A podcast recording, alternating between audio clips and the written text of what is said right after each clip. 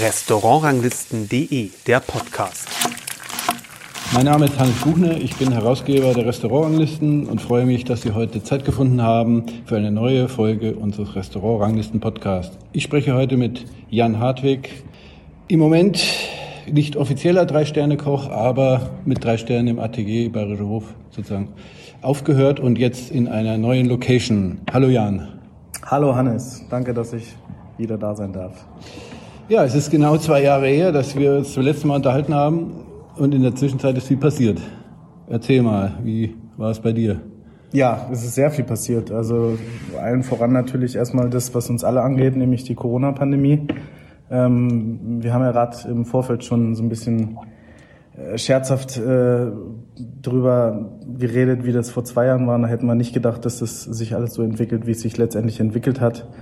Äh, ganz schwierige äh, aufregende Zeit für uns alle, aber das ist ja jetzt heute nicht das Thema. Was du natürlich wissen willst, ist, wie es bei mir beruflich steht und vollkommen richtig. Ich bin jetzt seit dem vergangenen Sommer aus dem Atelier ausgeschieden, habe mich dafür dazu entschlossen, den, den nächsten Step zu machen und mich dahingehend weiterzuentwickeln, dass ich dann eben den, den Schritt in die Selbstständigkeit wage und auch mache und auch mittlerweile gemacht habe. Und ich bin sehr, sehr glücklich. Wie hast du das zwei Jahre erlebt? Ich meine, du hattest dann äh, das Restaurant noch voll und ganz vor zwei Jahren als Küchenchef im Bayerischen Hof. Ähm, dann war aber Lockdown. Ähm, dann hatte man im Sommer wieder öffnen dürfen. Wie war das so? War das dann auch so eine Entscheidungsfindung, äh, zu sagen, ich mache mich da selbstständig? Oder kam das sehr spät oder war, ist das schon vorher äh, klar gewesen? Also grundlegend drüber nachgedacht, sich selbstständig zu machen, habe ich schon immer. Ich komme aus einer Familie, ähm, meine Eltern sind beide selbstständig und insofern war das schon immer ein Thema, ob das irgendwann mal zur Disposition steht oder nicht. Ich habe lange gesagt, ich möchte das nicht machen. Ich habe dann eine ganze Weile damit geliebäugelt, es eventuell doch zu machen. Und letztendlich habe ich mich dazu entschieden, es zu machen. Und das, ich habe es ja jetzt auch getan.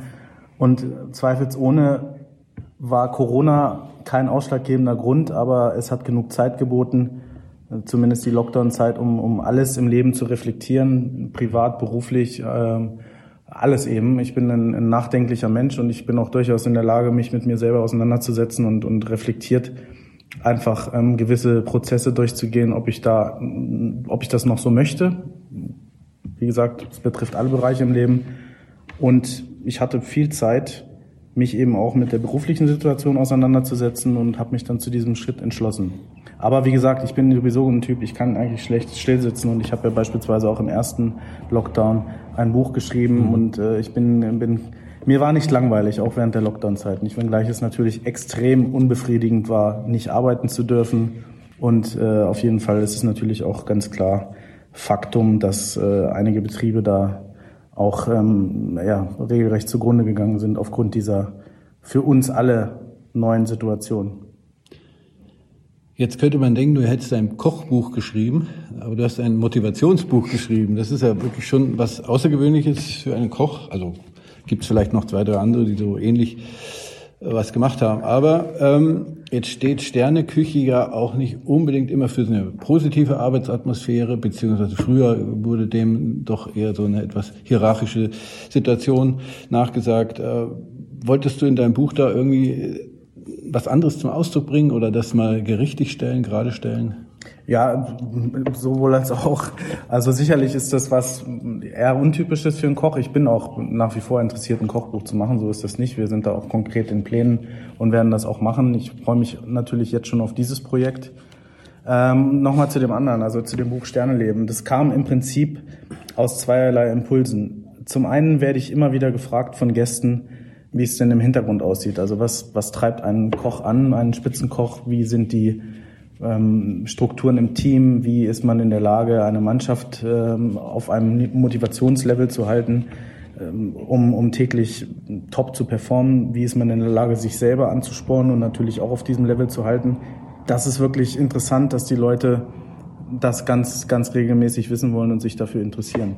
Dann gibt's noch den, den Fakt, dass meine Tante aus dem Bereich des Coachings kommt und im Prinzip ja auch meine Co-Autorin ist. Wir haben das Buch gemeinsam geschrieben und, und da gab es aus interessanten Gesprächen einfach eine, eine Übereinstimmung, dass wir dieses etwas andere in Klammer auf Koch, Klammer auf Klammer zu Buch machen wollten. Und was dann rausgekommen ist, ist dieses sehr, sehr spannende Buch, was so nicht typisch ist für einen Koch, da gebe ich dir vollkommen recht, aber dennoch ähm, sich großer Beliebtheit erfreut und äh, erfreut hat und immer noch erfreut. Und deswegen, also es wird top verkauft. Ich habe bisher nur tolle Resonanz bekommen von allen, die dieses Buch gelesen haben.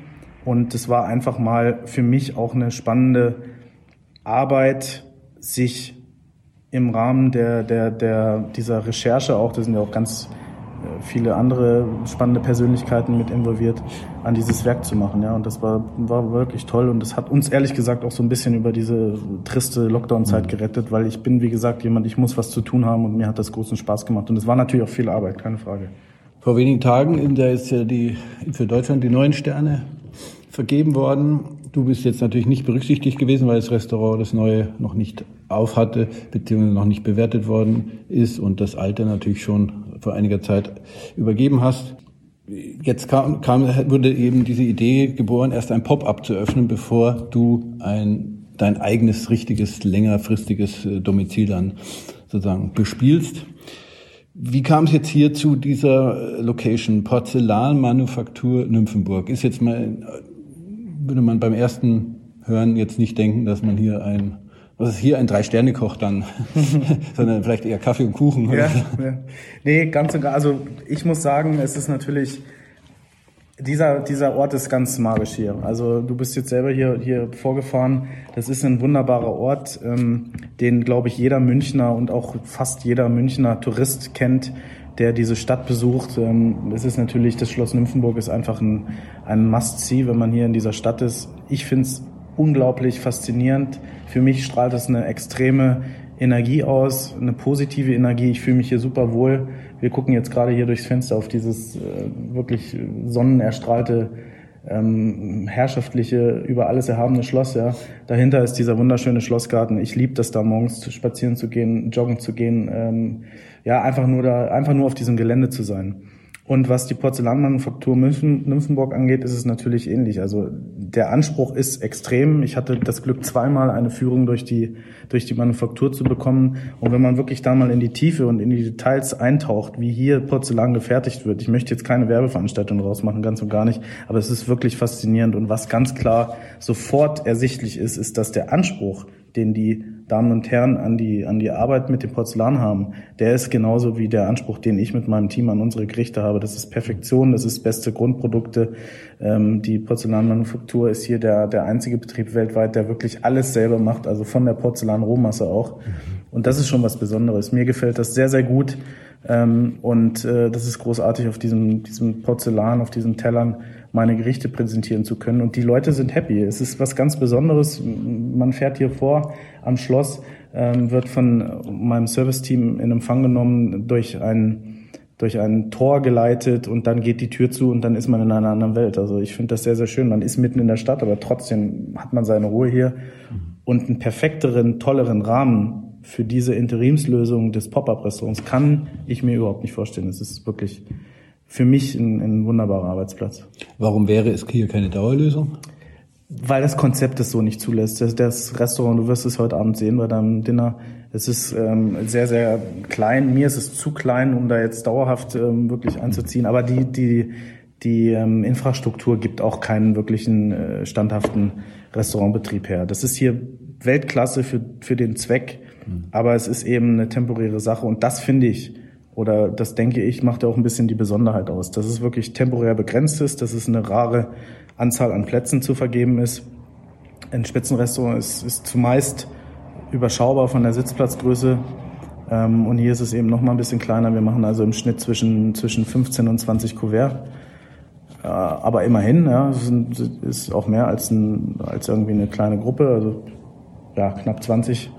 Und das eben auf ein temporär begrenzten Zeitraum, denke ich, macht auch ein bisschen die Besonderheit aus. Na gut, dass ich schon langfristig reserviert habe. das glaube ich, ist eh schon ausgebucht, bis jetzt äh, du dann sowieso das Neue beziehst. ja, das ist, also das muss ich echt sagen. Das war dann wirklich glücklich. Wie gesagt, man, man ist natürlich skeptisch. Wie gehen die Leute auch jetzt in diesen pandemischen Zeiten auf, auf diese Angebote ein? Aber ich habe am 1.2. das erste Mal hier Gäste empfangen und, und eine Woche vorher den Reservierungsprozess offengelegt und dann war es über Nacht. Diese knapp 600 Plätze, die wir hatten, waren über Nacht ausverkauft. Also schöner geht's natürlich nicht. Habe ich einen richtigen Riecher gehabt. ähm, ja, ich wollte noch kurz zurück. Ähm, wie kam es überhaupt zu dem Kontakt? Also wie ist der Kontakt zustande gekommen? Der Kontakt kam tatsächlich daher, dass ich ähm, schon mal hier den Fuß drin hatte, weil ich potenziell tatsächlich ein, ein Restaurant hier machen wollte. Mhm. Das hat sich dann aus mhm. vielerlei Gründen nicht realisiert. Aber natürlich war der Kontakt hier, der Fuß war in der Tür und deswegen ist man immer lose so ein bisschen in Verbindung geblieben und deswegen hat sich das hier angeboten. Und das ist natürlich, wir nennen das ja auch so ein bisschen Partners in Taste. Also wie gesagt, die, die Brücke zwischen dieser Handwerkskunst des, des Porzellanfertigens und meine Küche, das ist, ist ein Match, wie es einfach toller nicht sein kann. Also es wird ja auch das Porzellan hier verwendet für die Gerichte, mhm, genau. ganz besonderes Porzellan, auch sehr exklusiv sehr hochwertig, auch hochpreisig. Ähm, ist natürlich auch eine gewisse Verantwortung, damit umzugehen. Wird es im neuen Restaurant dann auch äh, mit dem Rest, mit dem Geschirr weitergehen? Das oder? steht noch nicht ganz okay. ganz fest. Also sicherlich muss man da gucken, wie du sagst. Das ist letztendlich auch eine, eine Frage ähm, des Preises. Es muss einfach wirtschaftlich sein. Mhm. Und dieses Porzellan ist wunder, wunder, wunderschön. Aber ähm, für eine, eine ganz große Lösung und vor allen Dingen jetzt ähm, natürlich auch, ich habe keinen Sponsor, ich mache das alleine, ich habe mhm. keine, keine Company, ich habe keinen keinen Investor, der, der mir da irgendwelche Sachen stellt und sagt, jetzt habe ich einen tollen Koch gefunden, der mir meinen kleinen Traum vom, vom eigenen Restaurant realisiert. So ist es definitiv nicht. Das mhm. ist mein, mein eigener Deckel. Ich mache das by myself und deswegen muss ich natürlich auch schauen, dass ich die Wirtschaftlichkeit im Auge behalte. Jetzt startest du ähm, quasi wieder bei Null, ich mal so sagen darf. Du kamst ja damals vom Aqua direkt im Bayerischen Hof, mhm. hattest selber noch keine Bewertung, hast genau. auf drei Sterne Niveau gekocht, hast dann auch zwei und drei Sterne gekriegt. Jetzt fängst du wieder bei Null an. Wo ist das Ziel? Oder ähm, ist es eigentlich egal? Sind dir die Bewertungen jetzt schon egal oder ist es schon wichtig dann? Na, egal ist es mir natürlich nicht. Also selbstverständlich nicht. Ähm, ich werde auch das wie du dir denken kannst, oft gefragt und ich sage dann immer das, was ich dir jetzt auch sage. Ich mache meine Arbeit so gut, wie ich eben nur kann. Und das ist, glaube ich, Antwort genug auf die Frage, wo die Reise hingehen soll. Mehr sage ich dazu nicht. Mhm. Ich möchte einfach das machen. Mhm. Ich möchte, ich verwende die gleichen Produkte, ich koche die Soßen wie vorher. Mhm. Ich möchte meine Arbeit so gut machen, wie ich eben nur kann. Und dann schauen wir mal, was passiert. Also an diesen 600 Plätzen, die jetzt hier nur zur Verfügung waren für die Wochen, die du hier bist, hat man ja, und die auch schon ausverkauft sind, da sieht man ja, dass der Name Jan Hartwig auf jeden Fall schon was bedeutet und auch äh, wahrscheinlich was gebracht hat. Ich kann mir vorstellen, dass ein weniger bekannter Koch oder weniger erfolgreicher Koch äh, wahrscheinlich sich da schwerer getan hätte, auch gerade weil die Zeiten natürlich schwierig sind. Ähm, aber ich merke ja immer wieder, also die Leute wollen essen, die wollen genießen, die wollen was Gutes, die wollen äh, das Außergewöhnliche. Ich bin da auch sehr zuversichtlich, dass dein neues Projekt da äh, wirklich gut läuft und vor allem gut anläuft. Also gefragt habe ich ja schon, wo willst du hin? Es ist klar, du wirst das, du wirst auf dem Niveau kochen wie früher. Gibt es etwas, was anders werden soll als im Bayerischen Hof? Ja, zunächst mal die Größe, definitiv. Also es wird äh, gut doppelt so groß werden von der Sitzplatzkapazität. Also wir sprechen da von 35 bis 40 Plätzen. Ähm, es ist ein Dinner, äh, es ist nicht nur Dinner, sondern es ist auch ein Lunchservice angedacht. Ich finde, ich bin ein großer Fan vom Mittagessen selber. Und dieses Restaurant bietet alles, was ich mir vorstelle, um ein tolles Mittag Mittagessen stattfinden zu können. Das heißt, hohe Decken, äh, viel Licht, Tageslicht, und insofern ist es für mich unabdingbar. Zum einen natürlich, weil ich es liebe, ein Lunch selber zu genießen ähm, und zum anderen aber auch von der Wirtschaftlichkeit. Also ich muss einfach natürlich, jetzt habe ich es eingangs schon erwähnt, dass ich da eben keinen Sponsor habe. Ich mhm. muss damit natürlich Geld verdienen und davon leben können und mein, mein Team ähm, natürlich auch dementsprechend vernünftig vergüten. Und ich muss einfach ähm, Umsatz generieren. Das mache ich, indem ich sieben Servicezeiten anbiete äh, da bin ich sicherlich nicht der Einzige, das machen mittlerweile viele. Für mich war es schon viele, viele Jahre eigentlich keine Überlegung, dass nur dieses System Stand hat mit vier Öffnungstagen und drei Schließtagen. Also die, die Leute arbeiten viel, die arbeiten auch bei mir sehr, sehr viel. Und äh, meines Erachtens nach kann man es den Menschen durchaus zumuten, einem selber natürlich auch. Ich arbeite ja genauso viel wenn man dann aber drei Tage am Stück frei hat. Also das, glaube ich, ist ein, ist ein schöner Ausgleich. Eine echte Work-Life-Balance kann man dadurch schaffen, die in dem Job leider nicht selbstverständlich ist. Und wir werden also am ersten Tag der Woche mit einem Dinner starten und dann äh, dementsprechend drei Folgetage mhm. Lunch und Dinner anbieten. Dann kommen mhm. wir auf sieben Servicezeiten, mhm. vier Tage. Und zudem wird noch eine Bar in diesem Restaurant sein. Das ist natürlich auch was anderes, beziehungsweise klar gab es eine tolle in der, im Bayerischen Hof oder die gibt es immer noch. Aber ich habe eben dann beides unter einem Dach und unter meiner Regie und freue mich schon ganz arg auf die Aufgabe. Die Küche wird vom Gastraum einsehbar sein. Auch das ist sicherlich anders als im Atelier. Insofern gibt es schon einige Veränderungen. Ähm, mhm. Ja. Sag nochmal, wo wird das Restaurant sein und wann wird eröffnet? Die Adresse ist in der Luisenstraße Nummer 27. Das ist unweit vom Königshof, äh, nicht vom Königshof, Entschuldigung, vom Königsplatz. Mhm. Königshof wäre jetzt auch nicht so weit weg. Ähm, und Charles Hotel, also sehr, sehr schön stadtzentral Richtung Pinakotheken, äh, Lehnbachgärten, äh, toll erreichbar. Und äh, wie gesagt, bin ganz glücklich, diese Location gefunden zu haben. Eröffnungs äh, Eröffnung ist im, im Sommer. Noch, noch kein Sommer. Nee, ist noch kein fixes Datum. Ich möchte mich da ungern festlegen, weil es wird natürlich noch auch renoviert oder ja, es wird gerade aktuell umgebaut und und das da drin liegt natürlich auch so ein bisschen diese Ungewissheit. Wir befinden uns in schwierigen Zeiten. Wir haben Materialknappheit mhm. von allen Rohstoffen nahezu. Es wird nicht einfacher. Ähm, Corona tut im Übrigen immer noch sein, sein, sein Übriges. Das heißt, wir haben auch da Krankheitsfälle im Planungsteam und so weiter gerade. Also es, es läuft aktuell nach Plan.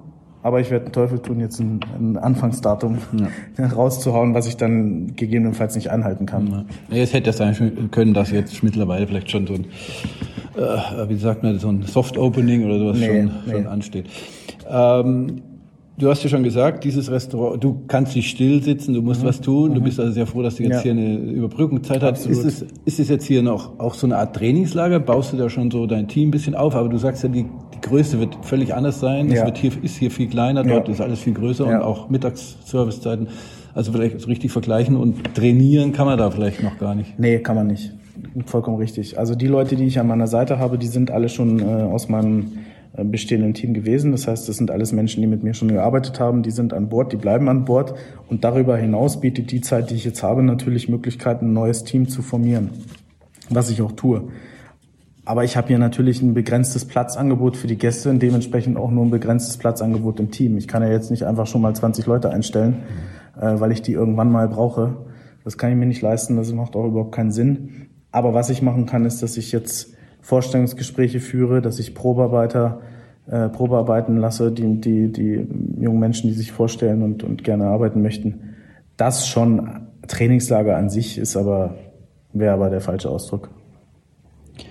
Jetzt, wenn ich das so richtig raushöre, dann mit äh, Mittagstisch ähm, brauchst du ja doch eigentlich ein größeres Team auch. Ne? Auch die Plätze größer als im Atelier dann? Bin ich nicht der Meinung, nee. Nee. nee. Wie viel Bands wirst du so einplanen? Ja, sicherlich mit, mit allem, wo dann aber auch Administration ein bisschen mit drin ist und, und sicherlich auch Spülkräfte und alles, was dazugehört, gehe ich jetzt von 20 bis 25 aus. Ja, ja, aber das, das ist eine große Stärke, definitiv, aber es ist auch eine große Operation. Du hast also, kein Hotel dabei, oder? Korrekt. Also muss ich nochmal Hut ab vor dem Unternehmer, unternehmerischen Risiko. Äh, wie ist das jetzt so für dich? Ich meine, jetzt bisher warst du angestellter Küchenchef, konntest dich mehr oder weniger auf das Restaurant konzentrieren. Mhm. Jetzt hast mhm. du administrative Aufgaben, äh, Human Resource Aufgaben. Ja. Äh, aber da bist du auch heiß drauf. Das willst du auch machen und ja, absolut. Wird das Kochen dann ein bisschen in den Hintergrund drehen? Nee, das darf's nicht. Also äh, es sind viele, viele Aufgaben dazugekommen, definitiv. Vollkommen richtig. Ich hatte im Bayerischen Hof tatsächlich das Glück, mich ausschließlich aufs Kochen konzentrieren zu können, neben ein paar administrativen Sachen, die aber wirklich überschaubar waren. muss ich ganz ehrlich sagen, ist jetzt einiges dazugekommen. Allen voran natürlich die Verantwortung dem Betrieb gegenüber, den Menschen gegenüber, die man beschäftigt hat und mir selber gegenüber. Also wie du sagst, ich habe natürlich, ich habe mich hoch verschuldet, keine Frage. Ja? Also das, das, das muss man ganz ehrlich so sagen. Ich habe weder im Lotto gewonnen, noch habe ich irgendwie ähm, hoch geerbt oder komme aus einer besonders wohlhabenden Familie. Also ich habe mich für dieses Projekt in ein extremes oder was heißt in einem Extrem? Es ist, für mich ist es sehr, sehr berechenbar, weil ich über, für das, weil ich über, überzeugt bin von dem Konzept. Aber natürlich habe ich ein finanzielles Risiko aufgenommen und habe mich da verschuldet, keine Frage. Aber ich freue mich darauf. Ich bin jeden Tag glücklich und der festen Überzeugung, die richtige Entscheidung getroffen zu haben. Und ich kann es kaum erwarten, wenn ich dann da endlich in den ersten, äh, die, die ersten Services stattfinden lassen kann und meine, meine Gäste empfangen kann in dem wunderschönen Restaurant, das kann ich jetzt schon mal sagen. Es wird ein wirklich wunder, wunderschönes Lokal werden. Ähm, da wollte ich auch noch fragen, äh, Design, modern, Innenarchitekt wahrscheinlich, der ja, einen Namen hat. Ja, ja, natürlich. Also es gibt, ich sage immer, Schuster bleibt bei deinen Leisten. Ich kann vielleicht viel, aber ich kann, bin kein, kein Interior Designer. Also das ist, mhm. würde ich mir gar nicht anmaßen und letztendlich ist das auch nicht meine Kompetenz und das muss ich auch nicht können. Ich habe ganz klar meine Präferenzen gesagt. Ich möchte, dass das Lokal genauso wird, wie ich es mir vorstelle. Nur entworfen habe ich es nicht. Dafür habe ich einen, einen ganz tollen Innendesigner. Ähm, zu dem äh, wirklich Konzept an sich möchte ich noch nicht so viel sagen, mhm. weil es einfach auch noch eine, eine kleine Überraschung mhm. birgen soll. Aber wie gesagt, ich bin äh, Feuer und Flamme und es wird sehr, sehr schön werden. Aber offene Küche habe ich schon rausgehört. Offene Küche, das ja. ist genau. Also Sitzplatzgröße, offene Küche, Konzept mittags, abends, eine Bar dabei, das, das sei schon gesagt. Die Adresse habe ich jetzt auch schon äh, platziert, mhm. aber wie es jetzt wirklich aussieht wird, das, das behalte ich noch für mich. Gibt es denn dann völlig, oder hast du in den letzten Jahren oder letzten Monaten schon auch andere Gerichte nochmal äh, Ideen gehabt für andere Gerichte, ein bisschen eine Veränderung gegenüber der Atelierküche? Ja, mit Sicherheit. Also das ist aber auch zweierlei Sachen geschuldet oder dreierlei Sachen. Also zum einen bin ich ein Typ, der sich immer weiterentwickeln möchte. Also ich, ich möchte einfach nicht stehen bleiben, ich möchte mich ständig weiterentwickeln, neu erfinden und ich möchte einfach das machen, was ich toll finde. Und ich bin durchaus in der Lage, auch zu sagen, das, was ich gestern noch Weltklasse fand, finde ich heute so einigermaßen Weltklasse und deswegen mache ich es dann auch anders. Das ist mitunter ein bisschen komisch auch immer schon gewesen für die Leute, die bei mir gearbeitet haben, weil es mittlerweile oder weil es dann auch teilweise Gerichte gab, die waren sechs, sieben, acht Wochen auf der Karte, wurden immer so angerichtet und am vorletzten Tag, bevor das Gericht die Karte verlassen hat, habe ich es noch anders angerichtet. Den haben die natürlich gedacht, jetzt haben wir es immer so gemacht, was will er denn jetzt? Aber das ist so ein bisschen die, die Art, wie ich denke, dass ich sage, ich möchte mich einfach äh, in Frage stellen. Und, und ein Leitsatz meines Buches ist ja auch, dass ich heute besser sein möchte als gestern. Und deswegen behalte ich mir vor, das alles in Frage zu stellen, jeden Tag und einfach das zu machen, was ich heute für richtig halte. Das kann anstrengend sein für, für Mitmenschen, aber das ist einfach meine Philosophie und ich finde, das bringt auch einfach die Garantie, dass man nicht stehen bleibt und dass man sich eben weiterentwickelt. Dann ist der nächste Punkt die Manpower. Ich habe hier, wir sind zu viert in der Küche mit mir. Und im Atelier waren wir halt mit mir zu elft. Das ist schon für fast gleiche Sitzplatzkapazität. Also wie gesagt, wir haben es heute Abend, sind es glaube ich 16 oder 17. Ähm, Im Atelier waren es schon fünf, sechs mehr, aber auch nicht 20 mehr. Dann ist das schon äh, eine enorme Verschlankung des Teams, ja, von, von elf auf, auf vier. Und insofern muss man natürlich sagen, dass man das alles schon auch handeln muss und, und anrichten muss. Deswegen muss der Teller trotzdem warm sein. Deswegen muss der Teller äh, trotzdem akkurat angerichtet werden. Und des, deswegen muss ich einfach gucken, wie kann ich das mit der verringerten Manpower auch generieren. Was aber das Gleiche ist, ist die DNA der Gerichte, die Geschmacks-DNA, die Aromen-DNA, die gleichen Produkte, der gleiche Fokus auf Qualität. Ich koche die Soßen genauso gleich, ich koche die Soßen immer noch selber, genau wie im Atelier schon. Das ist alles das Gleiche. Gepaart mit dem, äh, mit dem Zusatz, dass das Gericht auch von uns, den Köchen, von mir angerichtet, nicht nur angerichtet, sondern auch eingesetzt, also serviert und erklärt wird zum Teil. Natürlich habe ich auch ein tolles mhm. Service-Team, aber wir machen wirklich alles.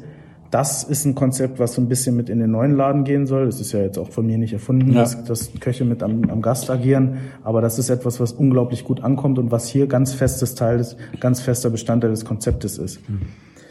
Ja, und letztendlich, wie gesagt, ähm, was sich vielleicht noch äh, verändert, ist einfach mein Wunsch, mich, mich stetig etwas weiterzuentwickeln, was, was Tierwohl, Nachhaltigkeit angeht und was einfach ähm, ja so ein bisschen gewisse Prozesse und Entwicklungen auch angeht, um, um einfach perspektivisch zu denken.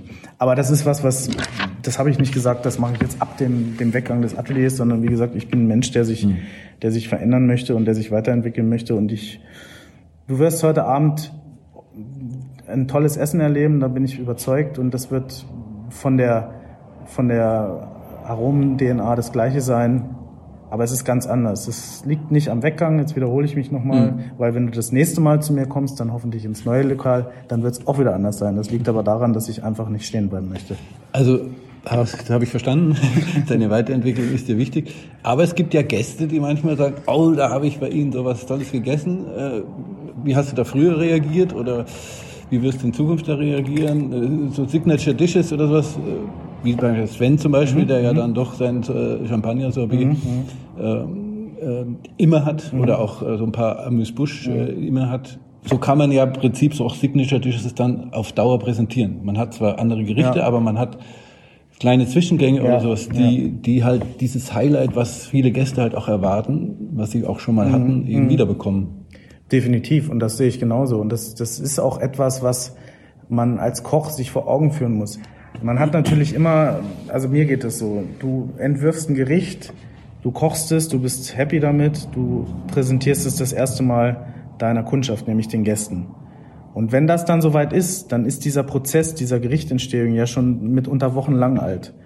Dann geht es zumindest mir oft und schnell so, dass mich das dann schon wieder langweilt, obwohl es gerade erst kurze Zeit auf der Karte ist. Man darf aber nicht vergessen, dass der Gast das natürlich als Momentaufnahme sieht, mitunter auch das allererste Mal in seinem Leben. Mittlerweile ist, ist alles sofort bei Instagram und Facebook und was nicht alles. Aber es gibt tatsächlich noch Gerichte und Gäste, die sehen diesen Teller das erste Mal und haben im Prinzip diesen besonderen, im besten Fall magischen, tollen Moment dieser kompletten Begeisterung für dieses Gericht. Was ich auch mal hatte, als ich das das erste Mal gesehen habe und das für mich dann selber im Kopf abgenickt habe. Sonst hätte ich es ja nicht serviert. Ich serviere nur Gerichte, die mich total umhauen. Und dass das natürlich für den Gast dann das gleiche Erlebnis ist, das vergisst man schnell als Koch, wenn man das dann schon 40 Mal angerichtet hat. Des Weiteren vergisst man natürlich schnell, dass gewisse Köche für gewisse Gerichte stehen. Jeder weiß zum Beispiel, Baba Orum, denkt man sofort an Ducasse. Ja, das beste Kartoffelpüree macht der, Gott hab ihn selig, verstorbene Robuchon. Es gibt so gewisse Signature Dishes, ja, ähm, äh, was mir jetzt noch sofort einfällt, äh, diese sensationelle Tatar-Torte mit Kaviar, einst von Helmut Tekes, mm. aber wunderbar, mm. mindestens genauso gut reproduziert von seinem Meisterschüler und mittlerweile auch äh, tollem Eigentümer des Waldhotel Sonoras, nämlich Clemens Rambichler. Ja, gewisse Gerichte dürfen einfach nicht von der Karte. Da muss man ganz ehrlich sagen, das ist so. Beim Sven ist es die Kalamata-Olive, ähm, beim Christian Jürgens ist es die Kartoffelkiste. Beim Klaus Erfurt ist es der Gemüseacker und die Langostinos auf Salz gegart. Ich könnte das jetzt weiterspinnen, weiterspinnen, weiterspinnen. Bei mir ist es sicherlich der Schweinebauch und, und vielleicht auch Shaban Mushi. Ähm, letzteres serviere ich dir heute Abend. Es ist also ein kleines Augenzwinkern mhm. an die Zeit im Atelier. Und das ist richtig. Also es gibt gewisse Gerichte, die kann man vielleicht im Kern auch nochmal weiterentwickeln. Fällt mir jetzt auch nochmal dazu ein, äh, der tolle Kollege Juan Amador mit seiner Miraltaube und der Currykruste die hat er auch schon tausende Male geschickt und hat die viele, viele, viele Jahre auf der Karte und macht es immer wieder ein bisschen anders. Das finde ich schön und das finden die Gäste schön und sowas muss auch bleiben und das, das, da bin ich auch ein großer Fan von, weil du kannst es vergleichen mit deiner Lieblingsband. Du gehst auf ein Konzert, du freust dich auf alles, was die neu machen, aber eigentlich willst du auch die alten Hits hören. Und letztendlich ähm, wäre ich auch enttäuscht, wenn ich jetzt zum, zum Clemens fahre und würde diese Kaviar-Torte nicht essen. Auf jeden Fall. Wir sind übrigens auch äh, in zwei Wochen im Sonora, da freue ich mich schon sehr drauf. Liebe Grüße, da wäre, das kann ich gut verstehen, ja. Ähm, zum Team gehört auch die Patisserie. Ich frage da immer ganz gern äh, nach. Die Patisserie hatte so ein bisschen eigenständiges, äh, ja, Eigen, Eigenleben. Ähm, bist du derjenige, der auch die Patisserie mitmacht oder verlässt du dich ja ganz auf deinen Patissier oder Patissier? Nee, ich mache das, weil ich auch gar kein Patissier habe zurzeit. Mhm. Ähm, das liegt aber zum einen daran, dass ich ganz fester Überzeugung bin, dass ein Menü ein, einer Dramaturgie folgen muss und dass es einfach ein, ein roten Faden sein muss. Das ist wie beim Spielfilm. Du hast äh, Kollege Adria hat das mal trefflich bezeichnet. Ähm, es gibt einen Anfang, es gibt ein Ende und dazwischen muss was passieren. Und ich finde es immer ein bisschen skurril, wenn man das Gefühl hat, man sitzt in zwei verschiedenen Restaurants oder man ist in zwei verschiedenen Filmen oder man ist in zwei, zweierlei Theateraufführungen. Und ähm, ein Patissier, ist zweifelsohne ein extrem wichtiger Mensch innerhalb einer Restaurantküche, extrem wichtig. Und da gibt's natürlich die, die, die größten Könner, ja, allen voran natürlich mein sehr, sehr guter Freund und für mich immer noch mit Abstand der Beste seines Fachs Christian Hüms. Und ich würde mir nie anmaßen, auch das nur annähernd so zu können wie er. Was aber wichtig ist, ist meine Aufgabe als Küchenchef ist, den ganz straffen Dialog mit ihm oder ihr zu halten und dann wirklich dafür Sorge zu tragen, dass dieses Menü einer Dramaturgie folgt und dass man einfach weiß, man hat einen roten Faden und letztendlich den gleichen Ansatz. Ein Beispiel dazu ist, Christian Hüms hatte damals einen, einen Vordessert kreiert, welches zweifelsohne großartig war. Da war aber Whisky verarbeitet. So, und ich habe das nicht auf die Karte genommen, weil ich gesagt habe, ich mag keinen Whisky. Und wenn ich keinen Whisky mag, dann kann ich das auch nicht verkaufen und sagen, ja, das ist jetzt ein tolles Dessert. Dass das Dessert von Christian war und dass das zweifelsohne technisch und handwerklich und von den Produkten her Weltklasse produziert und gemacht wurde, das äh, stelle ich ja gar nicht außer Frage. Aber ich bin, das ist kein, es ist nicht authentisch, wenn ich etwas serviere, was mir selber nicht schmeckt. Deswegen, viele, viele Hörer werden es jetzt wissen wahrscheinlich äh, auf zumindest die Leute, die mit mir gearbeitet haben, die wissen jetzt schon, was kommt. Ich esse keinen Blumenkohl. Und bei mir wird es kein Gericht mit Blumenkohl geben, weil ich einfach nicht sagen kann, ich serviere Ihnen was oder ich, ich serviere dir was, lieber Hannes, was mir persönlich gar nicht schmeckt. Das geht ja gar nicht. Mhm. Ja, ich habe keine Allergie und ich habe einfach nur eine Abneigung und ich möchte nichts servieren, was mir nicht schmeckt. Aber um den Bogen zurück zu Zum Glück gibt es noch genug andere Es gibt noch ganz Kohlarten. viele andere Kohlarten und ich bin da auch wirklich ein bisschen komisch, weil witzigerweise esse ich Brokkoli, ich esse sogar Romanesco. Okay. Ich esse auch liebend gerne Kohlrabi, Würsing, Spitzkohl, alles Rosenkohl, alles. Ich esse aber keinen Blumenkohl. Es ist komisch, ähm, aber es ist halt so. Jeder hat so ein bisschen seine Marotte. Ja. Äh, Patissier ist wichtig, definitiv. Es wird ein Patissier oder eine Patissier geben im neuen Lokal. Aktuell mache ich selber ähm, mit, meinem, mit, mit meinen Mitarbeitern zusammen. Wir sind ja ein kleines Team von vier Leuten und jeder mhm. macht ein bisschen alles. Ähm, und deswegen, ich habe dann einen Tobias in meinem Team, der übernimmt das so ein bisschen, aber wie gesagt auch mit mir zusammen und vor allen Dingen auch in meiner, ja, mit meinem Input der Sachen, die ich haben möchte. Ja, du, darf ich mal so sagen, du hast ja bei einem der besten Küchenchefs gearbeitet ja. und auch vielleicht äh, dich weiterentwickelt. Sven Elberfeld, äh, der ja auch bekannt ist für eine, für, er war ja selber, hat ja selber Konditor ja, gelernt. Also genau. da äh, sollte auch was hängen geblieben sein. Ja, zumindest, ähm, also da war ich tatsächlich, ich war ja lange bei Sven, sieben Jahre, war ja auch Sous-Chef.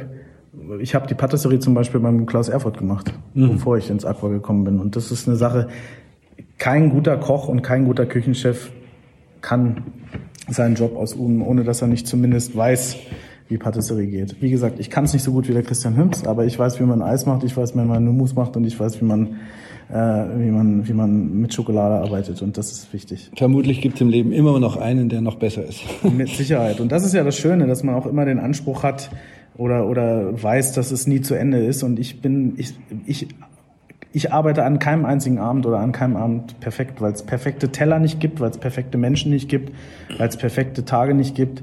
Ich strebe immer dahin, es so gut wie möglich zu machen, aber sicherlich gibt's bessere und sicherlich kann ich auch morgen noch besser sein, als ich heute war. Das ist jetzt wieder dieser Spruch. Und ich möchte einfach gucken, dass es, dass es, dass es gut läuft und dass ich es schön mache und da, dafür arbeite ich auch sehr, sehr hart. Beim letzten Mal habe ich dich gefragt, äh, wie dich deine ehemaligen Meister beeinflusst haben. Das frage ich jetzt nicht nochmal kann man gerne nachhören in unserem ersten Interview. Ähm, inzwischen hast du aber auch ehemalige Mitarbeiter und Mit Mitarbeiterinnen und Mitarbeiter ja ausgebildet oder, oder durch deine Küche gehen lassen. Zum Beispiel Julian Stohwasser vom Lakeside in Hamburg, Silvio Pfeuffer im 1 unter 0 mhm. oder die Nathalie Leblanc im Les Deux. Mhm. Ähm, macht dich da stolz? Hast du da besondere, ja, besonderen, äh, ja, eine Motivation, die sagt, ich, ich habe ja auch hier, sagen wir mal, eine Zukunft schon wieder gelegt. Ne? Ja, definitiv. Also das sind ja auch nicht nur die, möchte ich sagen. Es gibt da noch ein paar andere. Ja, ich habe bestimmt nicht alle. Ja. hat mittlerweile seinen eigenen Stern. Der Mark Pink hat seinen eigenen Stern in, in, im Saarland. Nein, es gibt da großartige Leute und natürlich, also der Julian Strohwasser hat mich lange begleitet und ist ein hervorragender Koch. Mich freut das natürlich, dass der seinen eigenen Weg geht in Hamburg. Und ich habe es leider noch nicht geschafft zum Essen. Ich werde das aber auf jeden Fall nachholen. Das ist ein großartiges Hotel, ein tolles Lokal. Und der hat ja auch äh, alles Rüstzeug ähm, mit Marco D'Andrea. Jetzt bin wir jetzt wieder den Weg zur Patisserie zurück, der ja auch ein wunderbarer ähm, Könner seines Fachs ist, da auch höchste Wein zu erreichen. Also ich bin sicher, dass man vom Julian noch einiges hören wird. Toller Koch, wie gesagt, hat eine, ein gutes Händchen und wird seinen Weg auch gehen. Ähm, Natalie, eine, eine ganz tolle, ähm, wirklich straighte Frau, eine, eine wunderbare Köchin, ein noch besserer Mensch.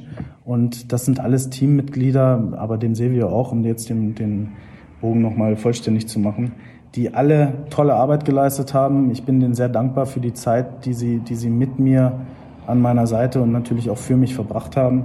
Und ich wünsche denen allen Erfolg der Welt. Und natürlich macht das stolz. Also ich finde es ja toll, dass, dass die Leute dann auch rausgehen und dass man von denen noch was hört und dass die letztendlich auch den Namen positiv weitertragen. Und das sind alles Leute, die, die, denen ich jeden Erfolg der Welt wünsche und die tolle Arbeit leisten, definitiv. Merkt man das schon während der Zeit, wo Sie dann da arbeiten, dass die was Besonderes sind, dass man die dann auch vielleicht fördert, dass man Kontakte knüpft?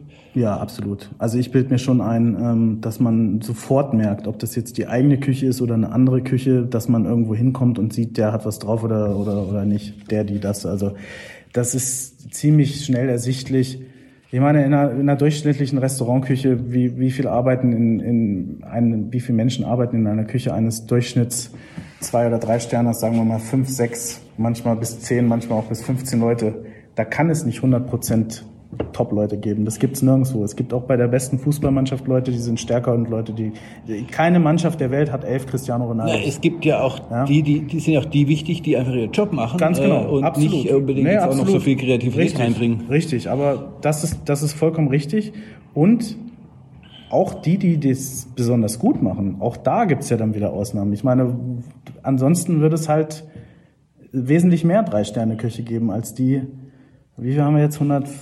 134? So, weltweit, ich weiß es gar nicht. Jetzt auch ja, also ja.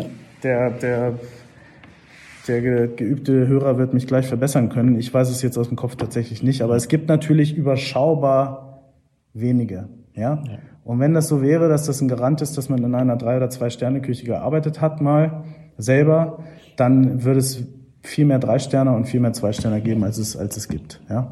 Und insofern, ähm, man, ja, um die Frage zu beantworten, ich würde sagen, ich sehe schnell, ob jemand wirklich ein besonderes Talent hat, ob jemand wirklich dieses, dieses, diese letzte Prise hat, wo man sagt, der kann wirklich da aus einer breiten Masse nochmal ganz anders raustreten als andere. Und letztendlich ist es dann natürlich auch an mir oder an, an dem Küchenchef, dass man dieses Talent dann entdeckt und dann auch fördert und fordert. Jetzt eigentlich meine letzte Frage dann. Ähm, du hast natürlich jetzt ein großes Projekt vor dir, äh, dich auch psychisch, mental belastet vermutlich. Du hast eh einen anstrengenden Beruf, äh, den du schon seit Jahren ausübst. Gibt es irgendwelche Ausgleich, der, der du dringend brauchst, um das alles? Du hast schon gesagt, aber du gehst hier im Schlosspark laufen. Du hast gesagt, deine Familie. Was, was, was bringt dich so runter? Vor allem, wenn man nach dem Service dann einfach wahrscheinlich erstmal so auf 180 ist und runterkommen muss. Ja, das ist ganz normal. Also diese, diese mehr, dass man natürlich dann ähm, wenn man um, um halb eins das Lokal verlässt, dann um eins im Bett liegt, das ist ja Quatsch. Das macht ja kein Mensch, der einen 9-to-5-Job hat und irgendwo im Büro sitzt. Der geht ja dann auch nicht um, um 18 Uhr ins Bett, wenn er um halb sechs zu Hause ist oder um 19 Uhr, wenn er um halb sieben zu Hause ist. Also das ist mal klar. Ich bin dann auf 180 definitiv, aber weil das einfach ein extremer Konzentrationsprozess auch ist. Das ist auch wieder, ich vergleiche das immer mit Sport Du hast dann in dieser Servicezeit deine 90 Minuten Fußballspiel und wenn das vorbei ist, dann fällt was ab von dir, aber du bist noch nicht sofort im absoluten Relax- und Entspannungsmodus. Entspannen kann ich mich am meisten dabei, wenn ich weiß, ich habe tatsächlich den Tag keine Termine mehr. Das ist sehr, sehr, sehr selten, aber wenn, dann genieße ich es auch. Also nach dem Service hast du dann oft noch Termine? Nee, das nicht, aber dann okay. ist auch der Tag wirklich vorbei. Also ja. ich habe dann den, den Termin habe ich dann noch, dass ich einfach das letzte Mal an dem Tag nochmal meine E-Mails checke. Mhm. In den Zeiten, das sind ja dann auch äh, gute fünf Stunden her, als ich das das letzte Mal gemacht habe. Deswegen versuche ich ein bisschen äh, da einfach vorzuarbeiten, dass ich am nächsten Tag nicht so viele habe. Oder ich bereite den nächsten Tag dementsprechend vor. Dazu gehört natürlich auch ein Meeting mit meinen, mit meinen ähm, mit meinen Küchenmitarbeitern, was Bestellungen angeht. Ich halte nochmal Rücksprache mit dem Service, was den nächsten Tag angeht. Gibt es besondere Reservierungen? Gibt es besondere Präferenzen? Gibt es vielleicht besondere Allergien, auf die man Rücksicht nehmen muss? Also jeden Tag mache ich nach dem Service noch ein Meeting mit meinen Mitarbeitern. Wir besprechen den Tag, der hinter uns liegt. Wir besprechen den Tag, der vor uns liegt. Ich mache dann nochmal so eine halbe Stunde Arbeit am Laptop. Dann fahre ich nach Hause, dann dusche ich und, und äh, schalte zweimal durch den Fernseher und dann schlafe ich auch. Dann ist der Tag auch wirklich vorbei. Dann ist es aber in aller Regel auch halb drei oder drei Uhr in der Früh. Mhm. Und der nächste Tag geht dann zwischen halb acht und acht halb neun los spätestens.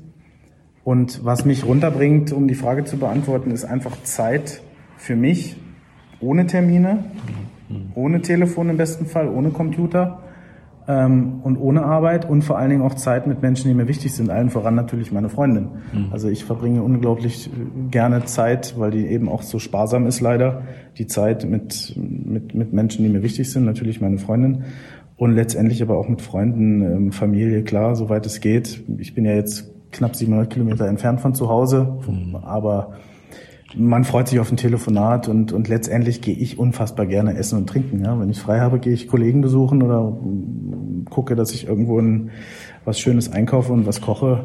Und dann genießt man die Zeit, ich denke aber wie jeder andere Mensch auch, mit lieben Menschen um sich rum und mit Sachen, die einem gut tun.